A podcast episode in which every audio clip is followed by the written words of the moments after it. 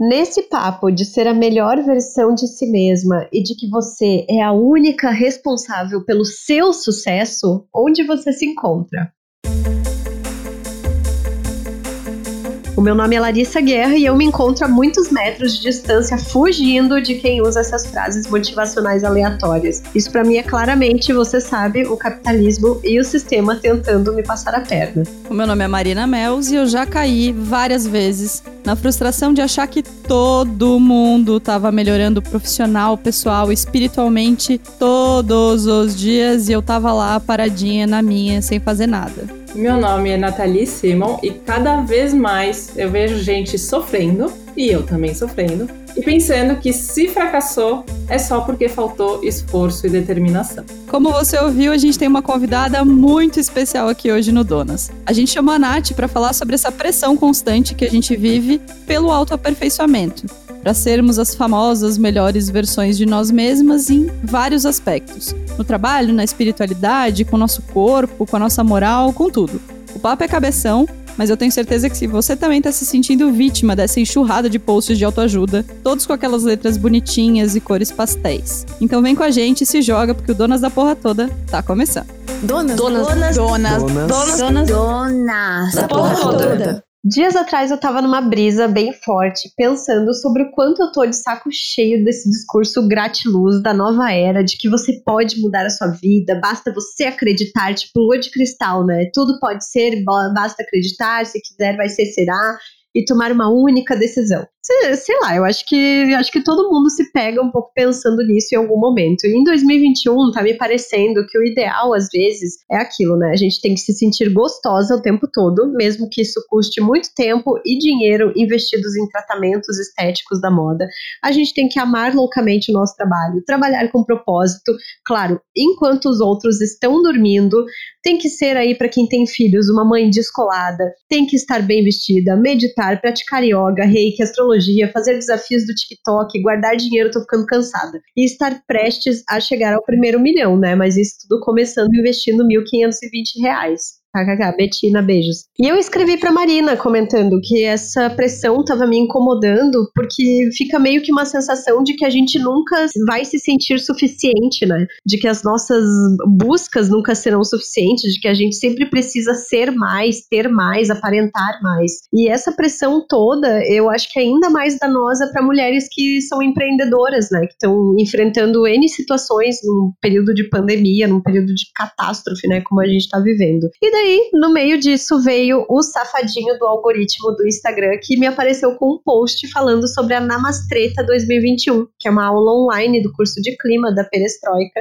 que a Nath deu dias atrás falando sobre as armadilhas dessa pressão pelo autoaperfeiçoamento constante. Então, Nath, primeiro eu quero te agradecer por estar aqui com a gente e também pedir para que você se apresente para quem está ouvindo Donas. Como que você foi percebendo que essa infinidade de discursos motivacionais não estava batendo legal? Bom, antes agradecer o convite de vocês. Fiquei muito contente. Então, só apresentando bem rapidamente, eu toco o clima que o clima, na verdade, ele é uma unidade de negócios da Escola Perestroika, que ela é gaúcha, originalmente, assim, eu sou de São Paulo. E basicamente fala sobre como a gente pode desenvolver um pensamento crítico, olhar para a gente mesmo, mas de uma forma sistêmica, né? Onde a gente se enxerga com todas essas estruturas aí atravessando a gente e fazendo isso através de cursos e de conteúdos. Então, assim, eu faço um pouco de tudo. Eu escrevo, falo com as pessoas que estão interessadas nos cursos, acabo desenhando os cursos, acabo facilitando alguns encontros. Então, é meio que ó para toda a obra. Então, com a sua pergunta, assim, eu fiquei pensando, assim, porque eu sempre me defini, até um certo estágio da minha vida, que ah, eu era uma pessoa perfeccionista. Né? Então, quando eu tinha uns 18 anos e eu fiz uns processos seletivos para estágio, né? Então, hoje eu tenho 34, então faz um tempo, vamos dizer. Então, quando tinha aquela pergunta ainda, né? Ai, quais são seus maiores defeitos? E, porque se perguntavam essas coisas. E eu falava, ai, ansiedade, perfeccionismo, que aí depois eu descobri que é o que todo mundo falava. Então, assim, né, tipo, legal, todo mundo. E virou até piada, né? Falar que se considera perfeccionista, porque no fundo, isso para algumas empresas é quase um ponto bom, né? Aquela pessoa que vai dar o sangue para fazer tudo direitinho, vai entregar mais, porque ela é perfeccionista, né? Mas aí eu fui descobrindo exatamente todo mundo se considerava perfeccionista no final das contas. Aí eu pensei, bom, nem dá mais para culpar meu signo, né? Porque eu sou virginiana. E aí, Ai, meu Deus, mais uma pessoa para falar mais de uma? signo nesse podcast. Quem A é gente, mais? Eu, eu amo astrologia, sempre falo. então, mas eu falei, isso nem dá para jogar na culpa, não. E aí, na verdade, aí, paralelamente, eu comecei a ver um movimento bem gratiluz lá 10 anos atrás, assim, não é de hoje. E conhecendo um pouco, tinha alguma coisa lá que não me cheirava bem, sabe? Claro, eu tô generalizando. É, mas não sei explicar. Eu não me sentia, tipo, confortável nesses ambientes, acolhida. E parecia que tinha um tipo de feitiço coletivo, sabe? É, e aí eu vi que eu comecei, né? Eu sempre tive um pouco de aversão para situações onde eu vejo que tem alguém lá, é, algum líder, alguma líder exercendo algum tipo de poder sobre algum grupo, sabe? Eu sou muito desconfiada. Principalmente se essa pessoa que tá liderando, ela tá curtindo muito esse lugar de poder que ela tá ocupando, sabe? Então, comecei a perceber isso. Então, isso sempre me acompanhou. E nos últimos anos, né, a gente viu esse boom de coach para tudo, né? Discursos muitas vezes super rasos. A gente tá vendo muito charlatanismo por aí. E também, que nem vocês falaram, né? Milhões de perfis no Instagram dando dicas de como tentar viver melhor, como respirar, como melhorar a saúde mental e tudo mais. E é justamente quando a gente tá vendo recordes nos índices da população brasileira e mundial com depressão, com transtornos de ansiedade, com burnout, falando, né, de síndrome da impostora, de não confiar em si mesmo e tudo mais. Então, vamos dizer que quando você pergunta, né, quando não tá batendo legal, eu acho que é justamente isso. A gente tá vendo um, mais um oportunismo para esses sintomas que não olham para a raiz, assim, é, do porquê a gente está se sentindo assim. Mas tem um monte de gente oferecendo solução, né? E o quanto essas soluções elas são muitas vezes paliativas, né? Elas são pontuais, porque elas não vão resolver realmente o que está causando tudo isso em quase todo mundo e muita gente. Muito massa. Na, na, tua palestra, a gente assistiu e a gente gostou muito. Tu fala sobre tipos de aperfeiçoamento, né? O que que, quais são as, os grupos de, de autoaperfeiçoamento que estão mais em evidência hoje em dia, assim, que a gente vê mais passando no nosso feed. Explica pra gente um pouco quais são esses grupos e como é que a gente identifica cada um deles. Então, é, antes, né, de, de falar sobre essa crítica, autoaperfeiçoamento, que nem vocês falaram, né? Não é, ah, vamos parar de aprender, ou vamos parar de evoluir. Acho que isso é natural do ser humano, né? Mas acho que a crítica é direcionada essa lógica de metas. Essa lógica de metas que acabou dominando tudo. E é isso que acaba deixando a gente ansioso pra caramba, né? E aí, tipos de autoaperfeiçoamento, acho que existem infinitos, assim. Mas eu acabei pensando em quatro principais que seriam assim, primeiro autoaperfeiçoamento profissional, que eu acho que é o mais comum, né? é, pensando que a gente precisa trabalhar para sobreviver, pagar os boletos. Então, a gente está dentro de um mercado, né, um mundo de escassez, então a gente sempre está concorrendo com outras pessoas, a gente sempre precisa se diferenciar. Então, esse tipo de autoaperfeiçoamento é desde aquilo de é, a própria empresa oferece vários treinamentos né, para você fazer, porque eles querem te ver mais feliz, e feliz é igual a produtiva, é, até formações fora. A gente não sente que o que a gente tem é suficiente, então a gente vai buscar, né, de diversas formas, cursos, a gente vai buscar um coach, a gente vai fazer um MBA, só que a gente nunca acha que já tá bom, né? A gente sempre tá tentando é, realmente se aperfeiçoar cada vez mais né, investindo grana, investindo tempo, investindo energia, justamente para ter, entre aspas, essa vantagem competitiva, vamos dizer. E ao mesmo tempo, a gente nunca sente que o que a gente entrega é suficiente. Então, ainda mais agora na pandemia, eu estava conversando com várias pessoas, o quanto as pessoas estão trabalhando assim, 14 horas por dia. É o novo normal, sabe? Com essa falta de limite, né, entre, bom, você está já na sua casa, os chefes, as chefes têm, é, não têm noção, assim, do quanto é, a gente não consegue colocar mais limite. Então a, gente sente que a gente sempre está devendo, a gente começa a se sentir culpado se a gente quer terminar de trabalhar às seis da tarde, né? Um horário absolutamente normal para você ter uma vida, né? É, fazer o jantar, né? Cuidar dos filhos, quem, quem tem filho. E é, essa culpa leva a gente a um tipo de exaustão também. E a gente sempre acha que a gente precisa entregar mais do que estão pedindo. Então, esse é um tipo de autoaperfeiçoamento que a gente é, não para para reparar que é, não deveria ser assim né? Tipo, mesmo quando é, o chefe ou a chefe não está cobrando, a gente quer entregar, né? A gente é o nosso pior chefe. Acho que o Bill Shuhan, ele fala bastante disso. Aí no final a gente vai falar né, o nome de alguns livros, mas É, o Sociedade do Cansaço ele fala basicamente disso, né? Como a gente passou a se autoexplorar e achar basicamente isso maravilhoso. Só que isso... Gente, Sociedade do Cansaço, só para fazer um parênteses, eu já indiquei 500 vezes aqui, é. é um tapa na cara atrás do outro, assim, é um, um negócio fenomenal. Porque é isso, é tipo, o seu chefe não tá te cobrando, mas você tá com aquela pressão e não tá conseguindo respirar se você não fizer um curso sobre gestão financeira da empresa e você nem cuida da gestão financeira da empresa, sabe? É uma coisa muito, muito doida. Mas segue aí, Nath. Não, exatamente. E esse livro é bom porque eu acho ele, ele é pequeno, ele não é fácil, assim, mas ele é super acessível, né? Eu acho que ele conseguiu reunir realmente um recado é, muito contemporâneo, assim, do, um tapa na cara que a gente precisa levar. E aí, mas aí você para pra pensar, e eu que não tenho chefe, né? Eu não fujo disso. Eu estou dentro dessas dinâmicas. Então a questão é, não é culpa do chefe em si, né? Tem algo, o buraco é muito mais embaixo, né? Que embora eu esteja consciente sobre isso, é, não é suficiente para eu sair dessa lógica também. Então, eu vou, eu vou falando sobre os outros autoaperfeiçoamentos e depois a gente vai ver o que, que eles têm em comum. Aí depois do profissional, eu iria para o estético, que eu acho que é o mais clássico entre as mulheres, principalmente, que seria o autoaperfeiçoamento de ter que seguir um padrão de beleza. Normalmente esse padrão de beleza, ele é bem inatingível, até porque ele sempre vai mudando, né? Alguma coisa ali. Ou, ah, é, tipo, é, é, o peso, o peso é algo universal. 90% das amigas, das mulheres que a gente conhece não estão satisfeitas com o próprio corpo e normalmente querem perder peso. E aí, quando de repente o peso tá ok, ah, agora é o cabelo, ah, é o nariz, é o formato do meu rosto. Então, quando a gente vai ver a harmonização facial, né, que tá por aí, é basicamente é, meio assustador, todo mundo com um rosto muito parecido. E ao mesmo tempo é, é, um rosto muito padrão, né? Um rosto branco, um rosto magro, é um cabelo liso, é um rosto europeu. Então a gente precisa prestar atenção nisso também. Então, ao mesmo tempo que nos últimos anos os procedimentos estéticos, né, ficaram mais acessíveis, mais populares, é, a pressão para a gente atender um padrão aumentou também.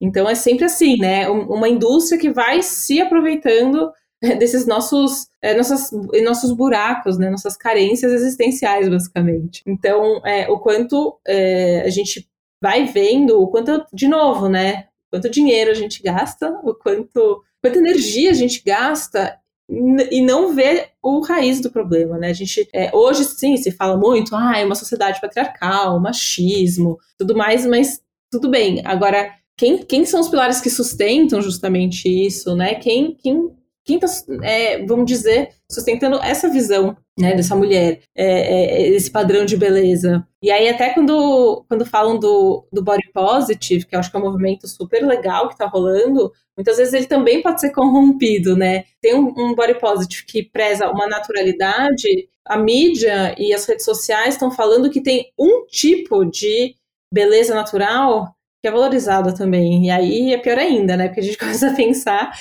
que a gente precisa ainda ser bonita naturalmente, sem parecer, sem maquiagem, né? Sem parecer que a gente tá maquiada, sem parecer que tá rolando um esforço para ser para parecer bonita. Então, quando você vê, é, é a gente correndo atrás do próprio rabo. E aí a gente, realmente, a gente precisa olhar para outras coisas nessa questão, somente no, é, no, universo feminino, que são demandas muito mais urgentes que a gente precisa, né? Sobre economia do cuidado, sobre é, realmente essa, a desigualdade salarial, que isso acaba, vamos dizer, um, indo para um outro plano, sabe? Porque a beleza, ela sempre foi associada a poder. Né? Sempre não, né? Ultimamente, principalmente né, com as redes sociais, é, a gente vê essa relação entre putz, é, você ser bonita e você ter poder. E se você fracassa em ser bonita, é porque você está fazendo alguma coisa de errado.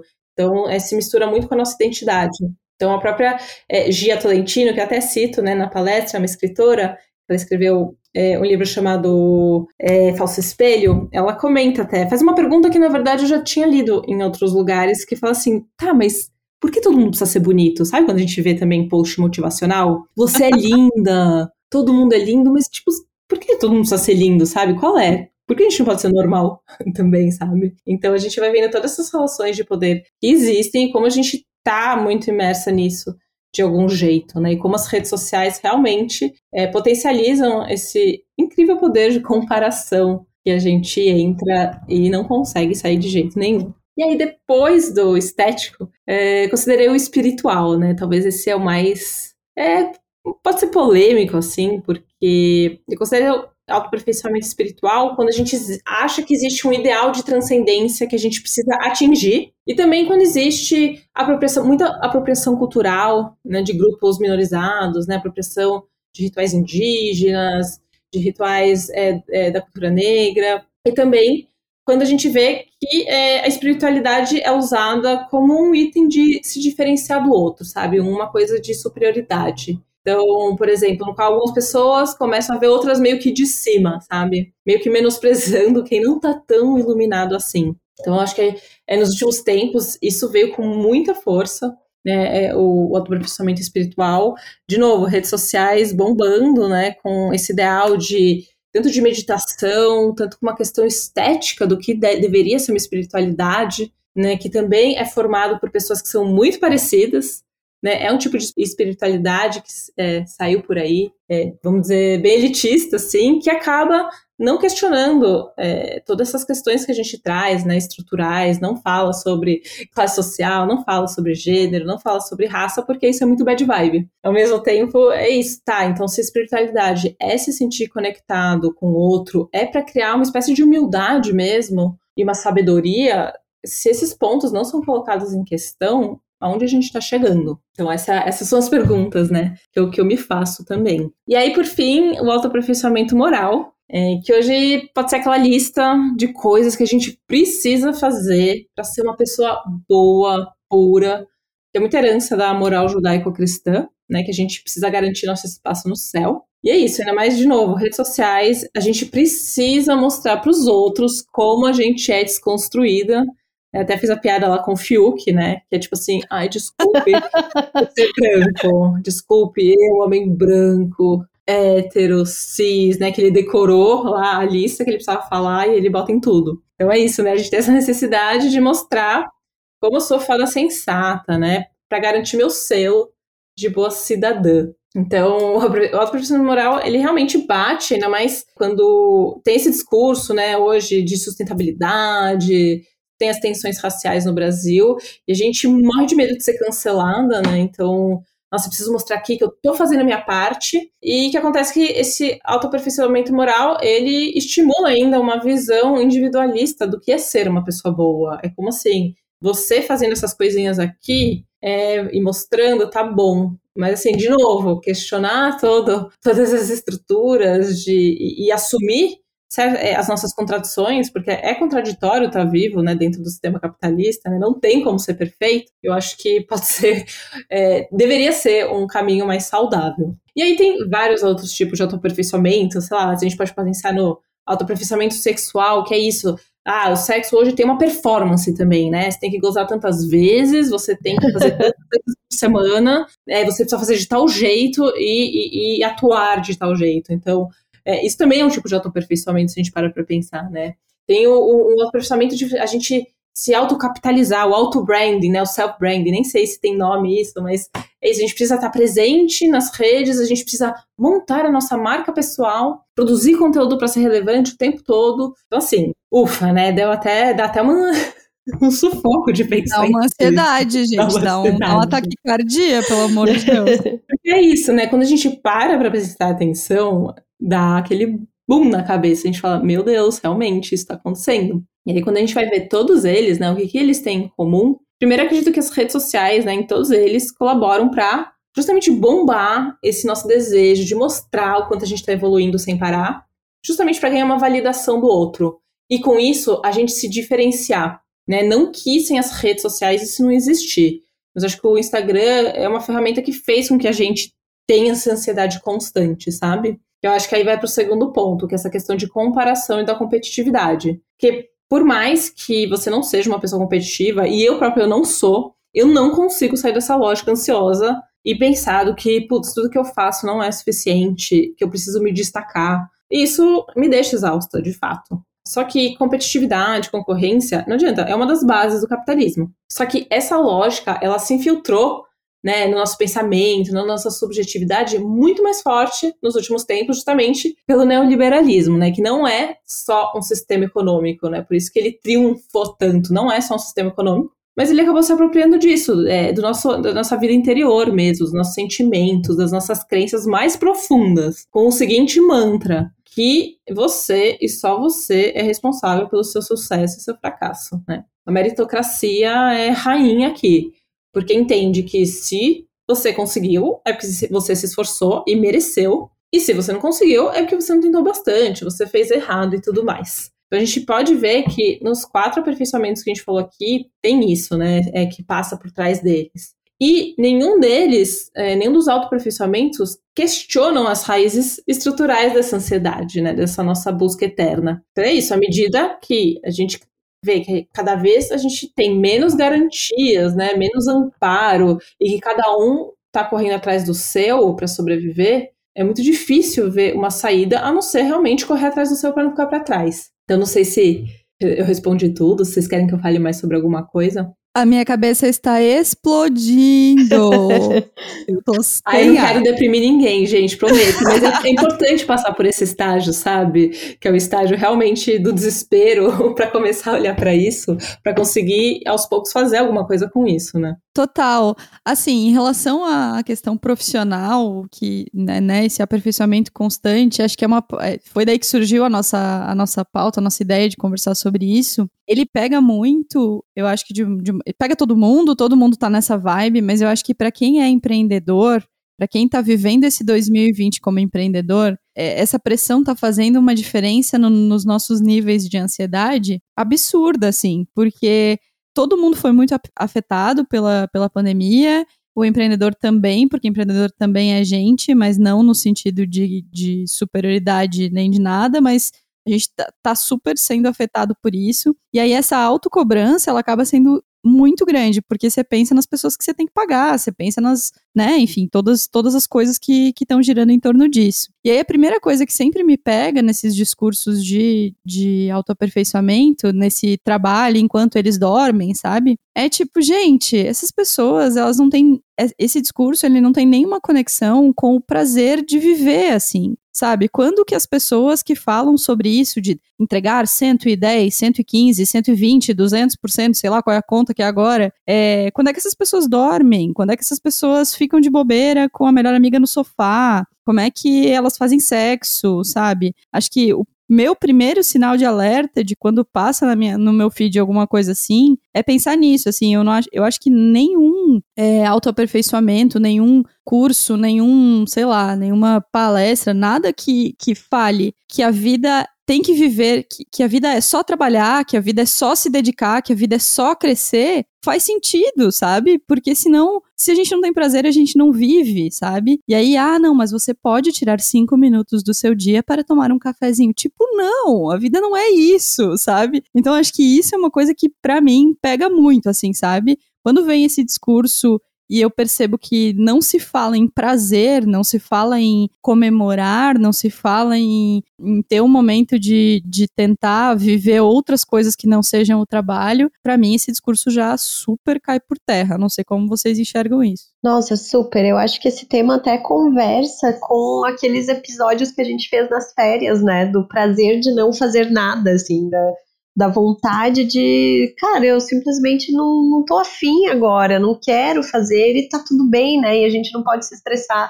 E eu acho que existe muito essa pressão de para que a gente esteja sempre fazendo alguma coisa que seja útil de alguma forma, sabe? Mesmo quando você está descansando, mesmo quando você está de férias, né? Tipo, ai não. E eu lembro que eu até comentei de que eu de férias no começo me senti um pouco culpada porque eu não estava criando alguma coisa eu estava de férias, sabe? Até que daí eu parei para pensar de o quão absurdo era isso, assim, de que tipo, tá, beleza, eu vou tirar 15 dias aqui, mas é para ter novas ideias para o meu trabalho, né? Calma, calma, não é bem assim que funciona. Então acho que super é, é, e é muito preocupante, e aí me preocupa muito, e é uma frase que eu lembro que veio da aula da Nath semana passada, daquela história do ah, se você é empreendedor, não tá achando o mercado, crie o seu próprio mercado. Nossa, aquilo assim me derrubou.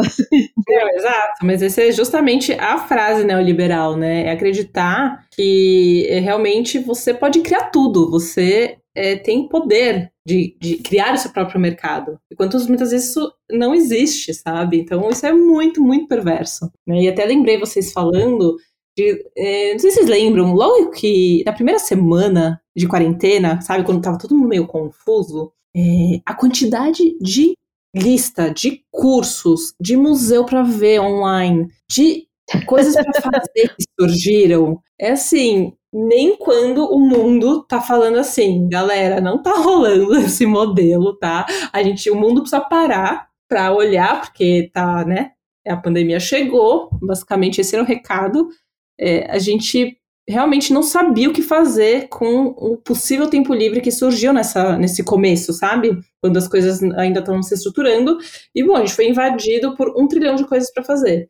Realmente tem muita culpa nesse não fazer nada, né? A preguiça, realmente, ela foi considerada um pecado né, na religião. Então, acho que Sim. isso diz muito, sabe, sobre a gente ter uma certa vergonha, né? Eu conheci uma mulher que ia fazer um ano sabático e ela tinha vergonha de falar, assim, ela quando as pessoas perguntavam o que ela fazia, ela não queria responder que ela estava fazendo um sabático, né? Ela se sentia uma pessoa inútil. Então essa relação entre produtividade e identidade é muito forte, né? Sim, eu lembro que no início da pandemia também tinha que uma rede social que tem que acabar é o LinkedIn, né, gente? tem que acabar o LinkedIn. Mas no começo da, da quarentena tinha muito, cara, post de diploma de curso no LinkedIn. Aquilo me deprimia num grau absurdo, sabe? As pessoas elas ficavam postando aqueles cursos e, tipo, querendo. A gente estava correndo atrás do nosso próprio rabo, a gente estava alimentando esse sistema, né? Eu acho que a, a grande questão é que a gente. Essa, essas questões neoliberais e de, de uma suposta meritocracia, de um suposto é, faça você a sua história, elas vão sendo jogadas pra gente, e daí a gente retroalimenta esse discurso. A gente vai cavando o nosso próprio buraco, sabe?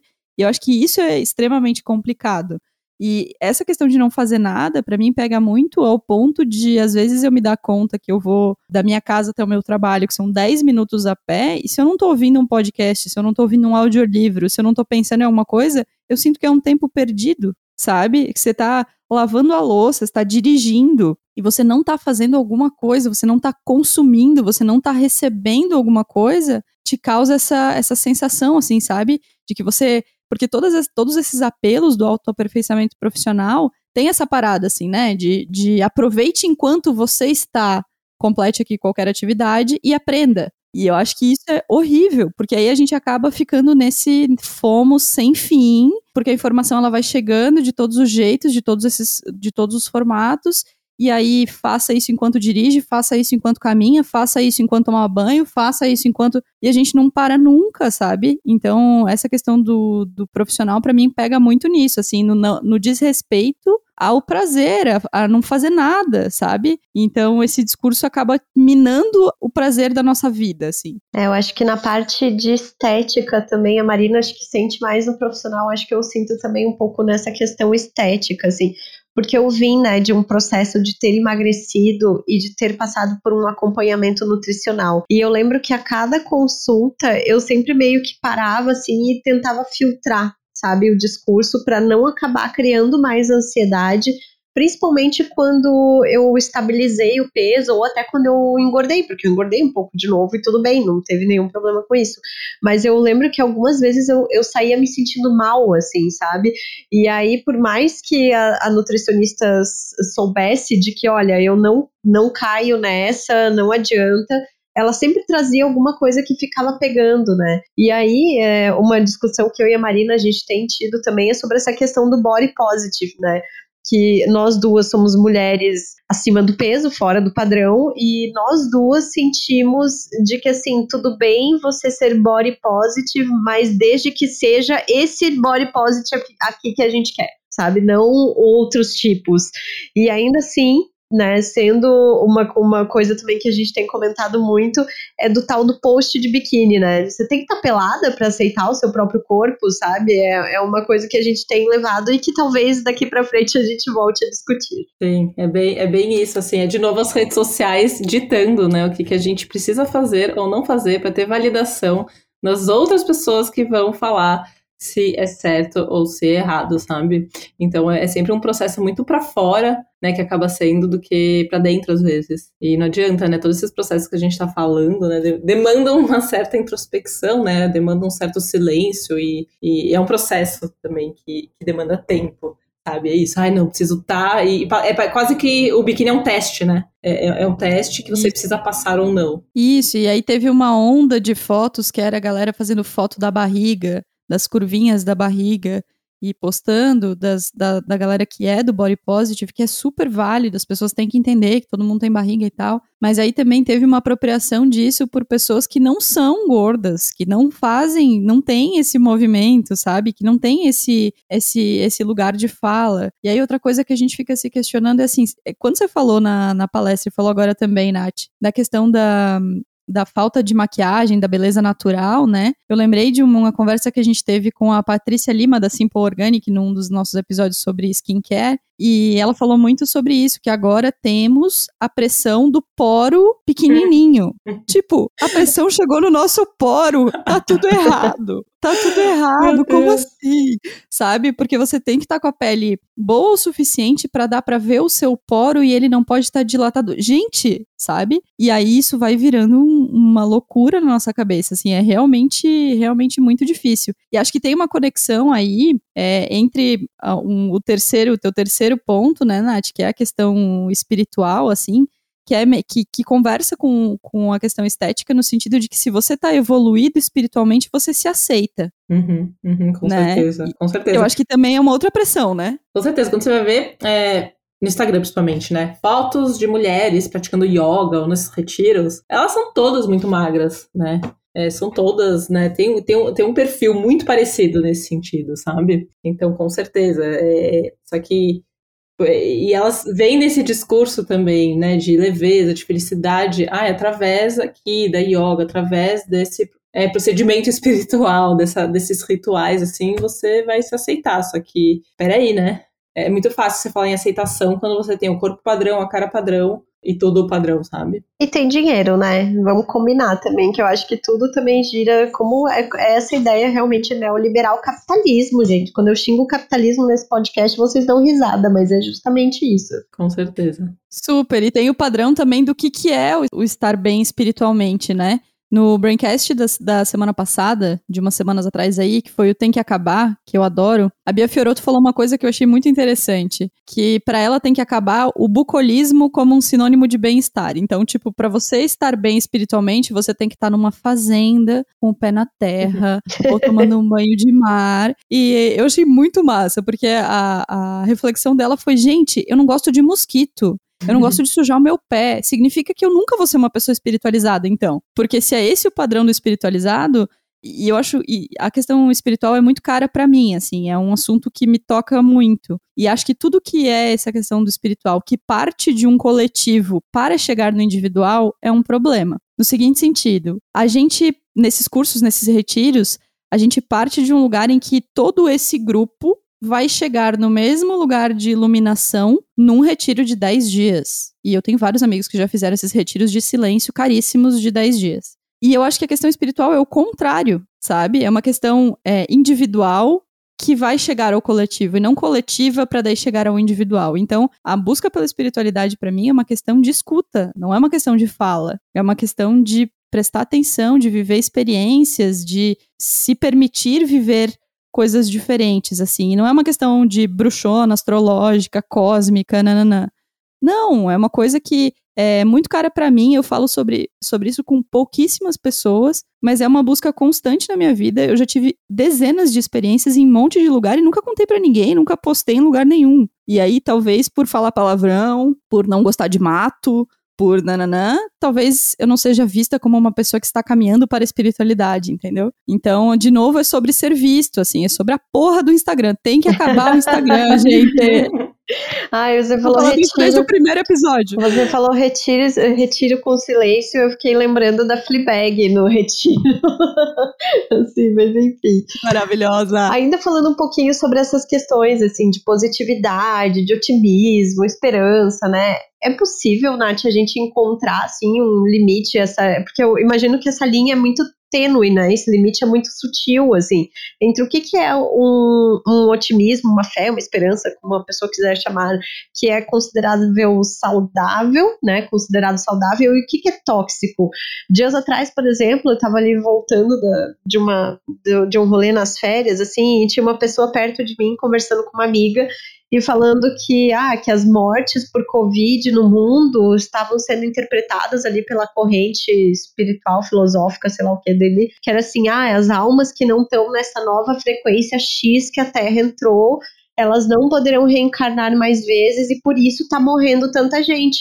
E essa Ai, pariu, é, e esse discurso do cara me pareceu tipo uma coisa meio conformada, assim, sabe? De tudo bem morrer mais gente porque nessa nova frequência eles não vão conseguir reencarnar, sabe? Então eu fiquei muito sem reação Porque realmente, é, como tu falou no começo, assim, eu sou uma pessoa meio desconfiada com essas imagens de líderes, de, de, grupos, assim, então queria que tu falasse um pouquinho, assim, pra gente, como que a gente consegue distinguir, assim? Nossa, mas essa pessoa, não é que ela é conformada, ela não sei, tem, tem questões muito mais graves aí, né? Porque ouvir esse tipo de comentário é meio tipo, pode vir meteoro, sabe? Né? Então, isso dá um desespero, né? Porque, sinceramente, eu não vejo diferença entre o Bolsominion, um propagador de fake news, e essa pessoa. E pra mim, os dois estão vivendo em mundos paralelos, totalmente desconectados com a realidade, e provavelmente usam essa posição de privilégio para fazer essas coisas. Porque eu duvido que essa pessoa tenha tido um pai e uma mãe que, que morreu em, em circunstâncias do Covid, sabe?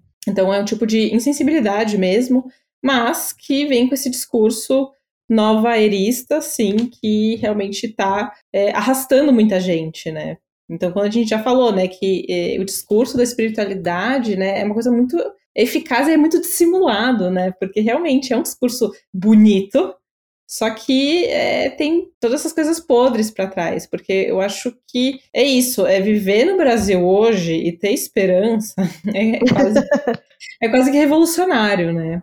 E é muito importante, na verdade, a gente tem algum nível, né, um otimismo, uma fé mesmo, que as coisas vão mudar, uma esperança, com certeza, sim. E, e eu acho que o Paulo Freire falava isso, né? Que não é o esperança de esperar, é o esperança de esperançar, que é diferente, né? De tipo, a gente realmente operar juntos para realmente transformar. E, e, e, tem que ter. A gente precisa acreditar que alguma coisa é, a gente consegue transformar, senão ferrou ferrou, né? Mas a gente precisa prestar atenção quando a gente não tá se alienando, né, através dessa positividade. E nessa pessoa fez, né? Então, acho que ele é tóxico quando a gente para, a gente ignora toda a parte difícil, sabe? Todas as tensões, todos os conflitos. Mas acho que ser realista, que é o que a gente acha, né? Acredito que nós três somos pessoas realistas, é, e por mais que batam desânimo, né? Batam uma desesperança, eu acho que é super importante a gente sim alimentar e pode ser através de várias formas, através dessa troca que a gente está fazendo, através de trocas com amigos, de escutar pessoas que pensam em projetos, né, e pensam em alternativas. Tem várias formas de a gente alimentar, né, um certo otimismo, uma certa. Um otimismo realista, vamos dizer, sabe? Então, acho que não é não, não ter fé, sabe? A solução. Eu acho que é muito prestar atenção realmente. Putz, será que a gente está evitando questões difíceis e falando que tá tudo bem e, e, e só querendo acessar a coisa boa, sabe? É, porque é normal a gente precisar, é, às vezes, querer se alienar mesmo de. Ai, vou ficar uns dias só sem ver notícias, sabe? porque acho que esse fluxo de informação realmente acaba com a gente, mas a questão é realmente não fingir que as coisas, não tacar as coisas para debaixo do tapete e realmente tentar ali como a gente pode alimentar um cenário futuro, pelo menos, que a gente possa olhar e querer agir em direção a ele, sabe? Mas acho que de uma forma pé no chão, acho que isso é super possível. É difícil, óbvio que é muito difícil, é, porque é isso que eu falei, né? no Brasil aqui tá muito difícil a gente realmente ter uma notícia boa, querer levantar e falar uhul, né? É, parece que o buraco nunca chega, né? O fundo do poço. Parece que todo dia é uma notícia, assim. Isso vai matando, sim, com certeza, os ânimos. Mas enfim, né, gente? A vida é sobre isso.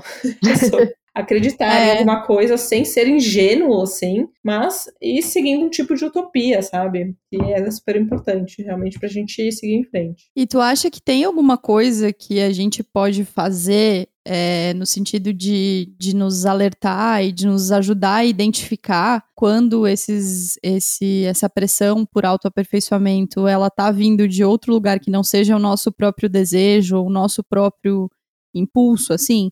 O que que tu sugere, por exemplo, quando a pessoa tá lá no feed, vou falar mal do Instagram de novo, quando a pessoa tá lá no feed e aí aparece um post bonitinho uma sugestão de uma atividade X, ou de um curso, ou de um hábito, ou de alguma coisa. Tu acha que tem, tem formas da gente identificar um pouco e da gente. Que reflexões a gente pode fazer para não cair nessa pressão e nesse aperfeiçoamento vão, assim? Uhum. E assim, é, sendo realista, né, que a gente estava falando de realismo, é, eu acho muito difícil a gente conseguir sair totalmente dessa dinâmica. Eu acho que sempre, em algum nível, vai ter um grau de exigência, sabe? E realmente, enquanto o sistema ele tá como tá, é, que é algo muito maior que nossas capacidades é, individuais, é, a gente precisa atender essas demandas de alguma maneira, porque querendo ou não, a gente precisa sim se diferenciar, né? A gente precisa sim, a gente está sempre competindo com o outro, mesmo que a gente não queira. Então, é muito difícil realmente sair dessa dinâmica 100%.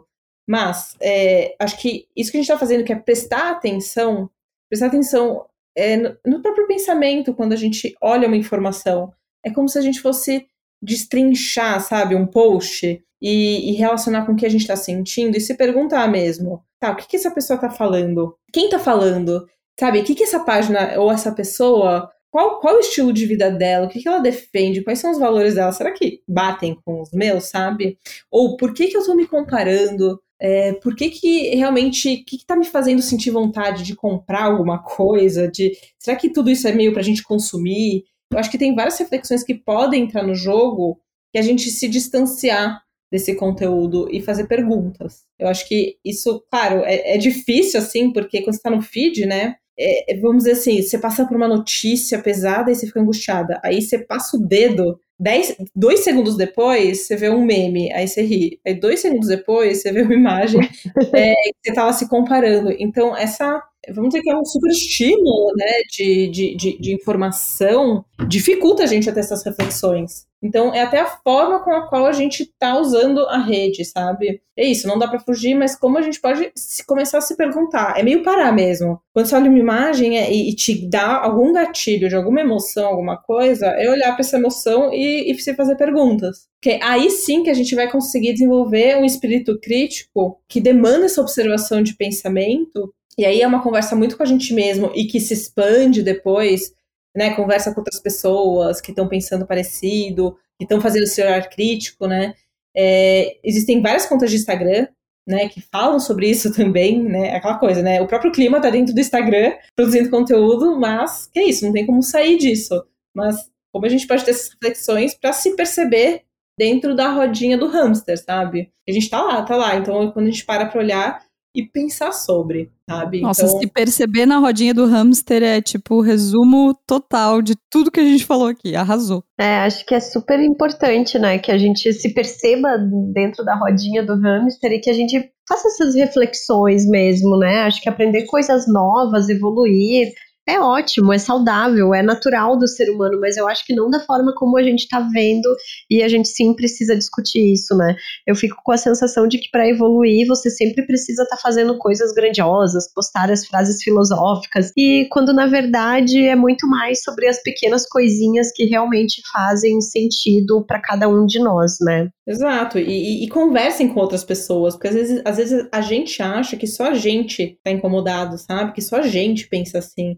E aí, quando você vai conversando com outras pessoas, você vai vendo que não, sabe? E, e, e à medida é, que você vai ampliando essa perspectiva, as coisas começam a mudar dentro de você, sabe? Então, acho que tem esses passos, assim, de passos e espaços, né? Internos de você falar com você e compartilhar com outras pessoas. Porque quando você amplia essa visão, você fala assim, tá, não só sou eu, então vamos aí falar sobre isso. E a partir do momento que a gente fala também sobre isso, né, a nossa estrutura de pensamento ela vai mudando também, a gente vai evoluindo. Então, é, é isso, é um trabalho para toda a vida, gente. E não é que a gente vai conseguir sair dessa, assim, 100%, mas saber que tem gente pensando, né, sobre isso, que a gente está aqui falando sobre isso, já é alguma coisa que é grande, sabe? Que é legal.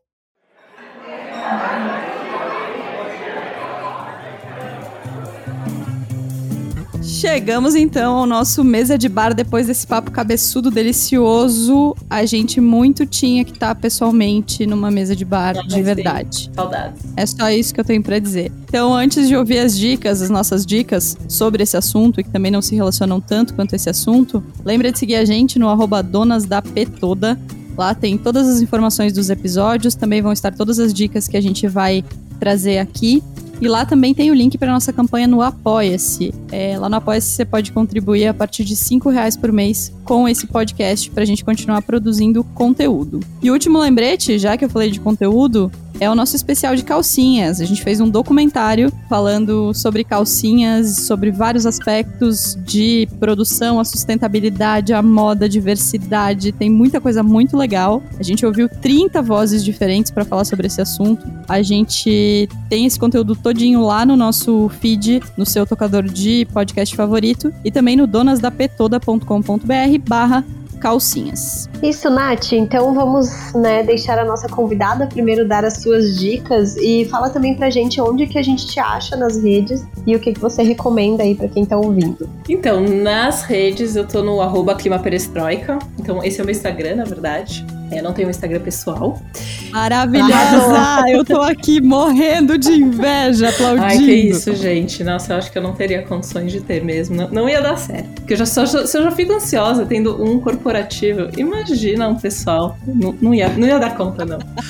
Ai, gente. E aí eu recomendo, o que eu gostaria de recomendar, e até comentei, né, já aqui da Sociedade do Cansaço, do Bill Han, e também o livro Realismo Capitalista, do Mark Fisher, que acho que ele fala muito sobre essa dificuldade que a gente tem em pensar em alternativas, em pensar em outra forma de viver, né? Que é isso, a gente ele, que é uma frase que não é dele, mas é o subtítulo do, do livro, que ele fala assim: é mais fácil imaginar o fim do mundo do que o fim do capitalismo. É muito verdade, assim, a gente consegue mais imaginar apocalipses, né? E coisas de, do mundo acabando do que imaginar um, uma, um, começar um, uma outra forma, né, de existir. E aí, é, no Instagram, eu queria recomendar a vida de Tina. Eu acho que deu uma bombada nos últimos tempos, que é muito maravilhoso. Basicamente, é, coisas muito engraçadas sobre é, espiar a culpa burguesa, né? Então acho que é uma autocrítica de uma forma muito engraçada sobre várias coisas que a gente falou aqui. E também o Instagram da Priscila Oliveira, que é souan, arroba sou, sou com L, né? De alma anja. E ela é co-criadora daquela tirinha Os Santos, né, que também deu uma bombada e, enfim, ela escreve sobre várias coisas e é sempre muito bom, né, ler ela. E aí eu pensei num documentário, na verdade é uma série, né, documentário, documental, que chama O Século do Ego, do Adam Curtis, que tem no YouTube, assim, então assim, se der uma pesquisada, é muito bom porque basicamente mostra como é, a psicologia, a psicanálise foi utilizada na publicidade desde os anos 50, realmente para manipular basicamente tudo. Como eles usaram a psicanálise para localizar onde estavam né, nossos desejos mais íntimos e, enfim, cederam esse conhecimento para a publicidade e para tudo mais. E enfim, reflete muito do que estamos vivendo hoje. Então essas são minhas dicas, gente. Nossa, eu adorei, já vou assistir, inclusive. vou procurar aqui. Marina, e aí as tuas dicas? Bom, vamos lá. Eu vou indicar é, um livro que eu já indiquei aqui várias vezes, que é o Este Livro Não Vai Te Deixar Rico, do Startup da Real. Eu adoro esse livro, acho que os ensaios desse livro são muito legais. Mas se você tá sem grana, não tá com tempo, quer experimentar o livro, ele é uma coletânea de vários textos que o startup, que a gente chama de íntima, entendeu? A gente chama de startup, é, ele publica no Medium. E tem um desses textos que eu gosto muito, que chama Como Não Planejar uma Vida de Sucesso. Nesse texto, é só jogar lá no Google, no Medium, ou vá lá no nosso Instagram que a gente vai deixar o link. Ele fala de traz várias teorias e vertentes filosóficas para falar um pouco sobre como a gente define os nossos objetivos e sobre como essas correntes de marketing e venda colocam as nossas expectativas de futuro, seja você de, da região que for, da crença espiritual que for, da vivência que for, no mesmo lugar. Então, ele aborda também o empreendedorismo nesse texto, sobre como ele é muitas vezes apontado como uma solução para se diferenciar, para ganhar mais dinheiro e tudo mais, e a gente vive falando aqui que isso é uma grande mentira. Então, eu gosto muito desse texto, só jogar lá no Medium do Startup da Real. E a minha segunda dica, vamos dar uma acalmada no coração e não falar só disso, é um livro que eu terminei essa semana, que é A Mentirosa Vida dos Adultos, da Helena Ferrante. E mais uma vez, a maravilhosa Helena Ferrante, que a gente não sabe quem é, mas a gente já considera pacas, tem um livro muito, muito, muito bom, assim. É um livro é, visceral sobre coisas triviais. É um livro que conta a história da Giovanna, ela é a protagonista, E assim como a Lenu na, na tetralogia napolitana, ela começa a experimentar um pouco das dicotomias da vida de intelectual da família dela o pai dela ascendeu para esse lugar. E aí, quando ela ouve uma conversa entre os pais, ela acaba conhecendo a outra parte da família, que tem uma história completamente diferente, vivências completamente diferentes. E aí tem muita coisa que se conecta com a, com a tetralogia, mas eu acho que aqui, nesse, nesse livro, ela se aprofunda um pouco mais sobre como as conexões familiares impactam na gente, né? A Lenu e a Lila, nos, nos livros da tetralogia, elas rompem esse laço, né? Elas têm um desejo de independência da história das famílias e tudo mais. E nessa, nesse livro, ela se aprofunda mais nessas questões familiares. Então, eu adorei, eu li na porrada junto com a tetralogia e realmente gostei muito, muito, muito. Você, amiga, vai lá, suas dicas. Nossa, eu achei muito chique as dicas de vocês duas, assim, eu tô até com vergonha.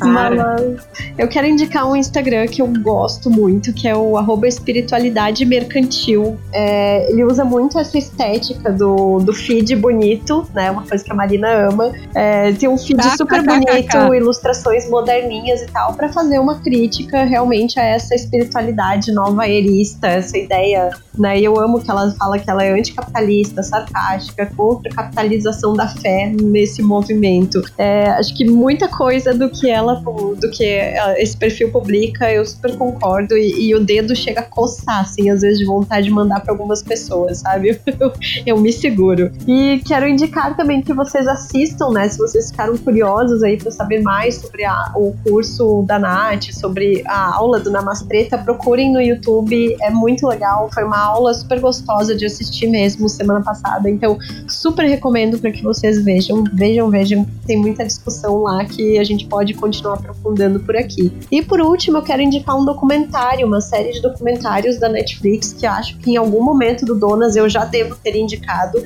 que é o Wild Wild Country, da, é, que conta a história do Osho, né, do Bhagwan, e do seu secto de fiéis e de toda a loucuragem que envolveu esse rolê. Então, realmente eu lembro que na época assim, eu fiquei passada, porque eu não conhecia a história. E é muito marcante mesmo, eu acho que tem um pouco a ver com essa história de movimentos é, good vibes aí que se propõem serem super espiritualistas e positivos e, e outras coisas, mas que acabam sendo levados aí para uma área que não é muito legal, que não cai bem no final das contas. E acho que é isso. A pessoa falou das nossas dicas e foi lá e deu um monte de dica legal. Tá vendo como é? Tá vendo como é a minha vida aqui, né, Nath? Obrigada, Nath, por ter participado com a gente, por ter topado. Parabéns de novo pela aula do Namastreta. A gente realmente gostou muito. E com certeza a gente vai se encontrar ainda e a gente vai falar de outros assuntos. Ah, obrigada a vocês, gente. Muito bom essa troca. É sempre bom falar sobre esses assuntos, né? E, e feliz que é, tá tendo espaço para isso, sabe? Então vamos se juntar mesmo para falar mal de tudo isso que tá aí. um beijo, Nath. Obrigada. Um beijo. Beijo. A gente agradece sempre a edição do Bruno Stolfi e semana que vem, na terça-feira, a gente se encontra. Até lá.